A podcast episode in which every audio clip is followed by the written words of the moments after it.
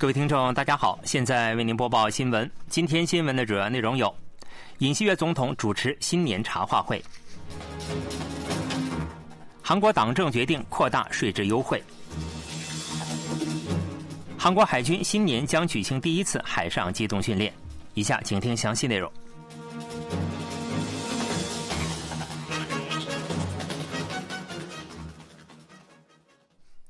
韩国总统尹锡悦三日在青瓦台迎宾馆邀请了国会议长、大法院院长、宪法裁判所所长、国务总理、中央选举管理委员会委员长等五部要员以及各界代表，举行了新年茶话会。国会议长金振彪、大法院院长曹喜大、宪法裁判所所长李从熙、国务总理韩德洙。中央选举管理委员会委员长卢泰岳等五部要员和经济界、劳动界、宗教界代表等二百多人参加了当天的活动。另外，国民力量党非常对策委员长韩东勋和党鞭尹在玉也参加了该活动。当天，韩东勋就任后首次与尹锡悦总统见面。二日在访问釜山途中遭到袭击而住院的共同民主党代表李在明和该党有关人士未能参加当天的活动。尹总统通过致辞表示，感谢大家过去一年来为创建国民的幸福和社会的温暖所付出的一切。今年，让我们一起为子孙后代的幸福和生活的充裕而努力吧。当天，尹锡悦还就李在明代表的遇袭事件表示，不管是什么理由，恐怖活动都是自由民主主义的敌人。希望李在明代表早日康复。另外，发明汽车发动机突然加速检测装置的学生菊志成，救助昏迷市民的护士李元珍，陆军大尉姜泰全等国民代表也参加了当天的活动。韩国政府和国民力量党决定对去年年底结束的设备投资的临时投资税额减免期限再延长一年，截至到年底为止。与此同时，还决定推进仅在今年上半年将传统市场使用部分所得税抵扣率从现行的百分之四十上调到百分之八十的方案。国民力量党政策委员会议长于义东在新闻发布会上表示，党政双方三日上午在国会举行了二零二四年经济政策方向协议会，就上述内容达成了协议。党政认为，为了延长临时投资税额减免期限和提高传统市场收入所得税的减免比率，应该修改税收特例限制法案。党政预测，今年经济将以出口为中心，扩大经济复苏势头，物价将呈下降趋势，但也担忧高物价、高利率长期化导致内需放缓、建设投资萎缩的可能性。特别是今年上半年是民生经济复苏的主要关口，党政决定将工作重点放在民生经济复苏方面，以此推进经济政策。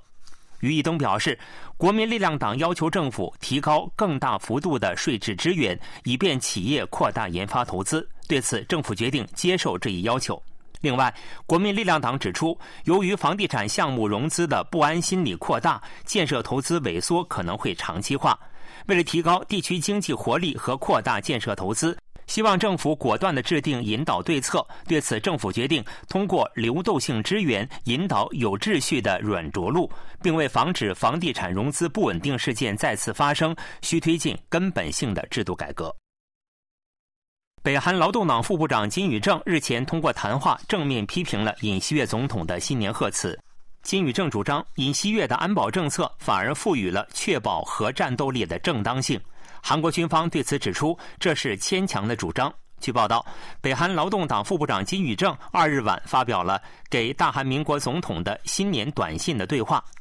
对于尹锡悦总统之前在新年贺词中所做出的将在今年上半年之前完成韩美延伸威慑机制予以谴责，金宇正副部长表示，自己因此被赋予了确保压倒性核战斗力的正当性。另外，金宇正还做出嘲讽，表示得益于韩国引进美国核航空母舰和核战略轰炸机等，北韩才能发展军事力量。韩半岛局势岌岌可危，都是尹锡悦总统的功劳。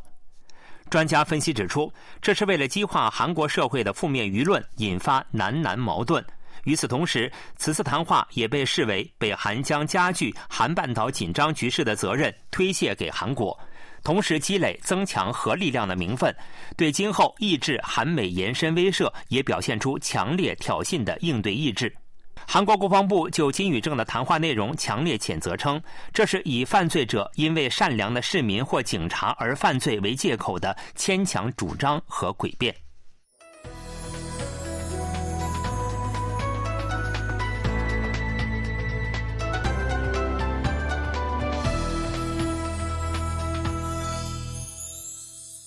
KBS World Radio，这里是韩国国际广播电台新闻节目，欢迎继续收听。新年伊始，韩国海军将在东海、西海、南海等全海域进行新年第一次舰炮射击训练和海上机动训练。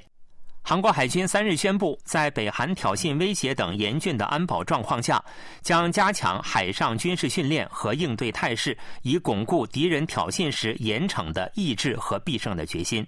韩国海军方面表示，训练的目标是让各舰队通过舰炮实弹射击训练和战术机动等与各海域作战环境和主要任务相匹配的高强度实战训练，建立备战态势。海军展开如此大规模的演习，被认为是在南北韩军事紧张加剧的情况下发出强烈的应战意志。北韩国务委员长金正恩上月底在劳动党全体会议上表示，为了平定南朝鲜的全部领土，应继续加紧准备大事变的进程。韩国驻联合国大使黄俊菊当地时间二日表示，随着韩国成为联合国安理会非常任理事国，今后如北韩发出挑衅，必要时将亲自要求召开安理会会议。黄俊菊大使当天在美国纽约联合国总部举行的新任安理会非常任理事国升旗活动结束后会见记者时，做出了上述表示。黄俊区大使表示，北韩国务委员长金正恩上月底在劳动党全体会议上将南北关系规定为敌对关系，而不是同族关系。黄俊局大使接着表示，一月安理会议程上没有北韩相关议题，但必要时韩国有权要求召开安理会会议。他在当天的早餐会上表示，希望联合国轮值主席国和其他理事国也给予协助。新任非常任理事国升旗活动始于2018年，由哈萨克斯坦主办。每年工作的第一天，将加入安理会的各国国旗悬挂在联合国安理会大楼前的记者招待会现场。韩国与阿尔及利亚、圭亚那、塞拉利昂、斯洛文尼亚一起，作为2024年至2025年安理会非常任理事国，从本月开始进入任期。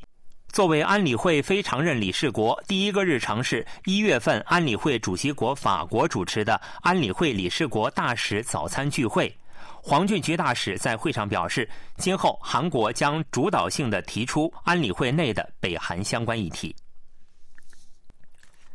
在电动汽车的核心二次电池领域，除了中国的市场外，韩国产品已占据全球一半市场。随着全球供应链的重组，从今年开始，韩国将直接生产基础材料。据报道，三万五千吨级的矿物运输船从澳大利亚出发，来到了韩国丽水。通过重型装备不停搬运的是被称为“白色石油”的锂。用锂加工制成的氢氧化锂是二次电池不可或缺的核心材料。到目前为止，韩国主要靠中国加工品。但从今年开始，韩国将直接投入生产，预计最早在本月内推出正极材料试制品，最晚在下半年，电动汽车将搭载国产锂电池。在单价上涨的情况下，像这样直接生产是为了减少对中国的依赖度。由于美国推行通胀削减法案，中国产电池在美国等主要国家市场失去了立足之地，这对韩国具有肯定的意义。由于供应链的多元化，有助于提高韩国电池的占有率。为此，韩国电池厂商正在北美地区建立生产基地。汉阳大学资源环境工程系教授金振珠表示：“确保获取低价供应的最佳供应链是我们的首要课题。目前，随着资源的武器化、供应链稳定性等成为新的价值趋势。此外，还增加了碳中和的重要价值等。”但是，电动汽车需求减少是不稳定的因素，因为去年第三季度韩国电动汽车出口时隔三年转为减少趋势，预计今年也会出现负增长。最终，受电动汽车销售和各国政府政策巨大影响的二次电池产业，今年也必须在不确定性中寻找突破口。新闻播送完了，是由于海峰为您播报的，感谢各位收听。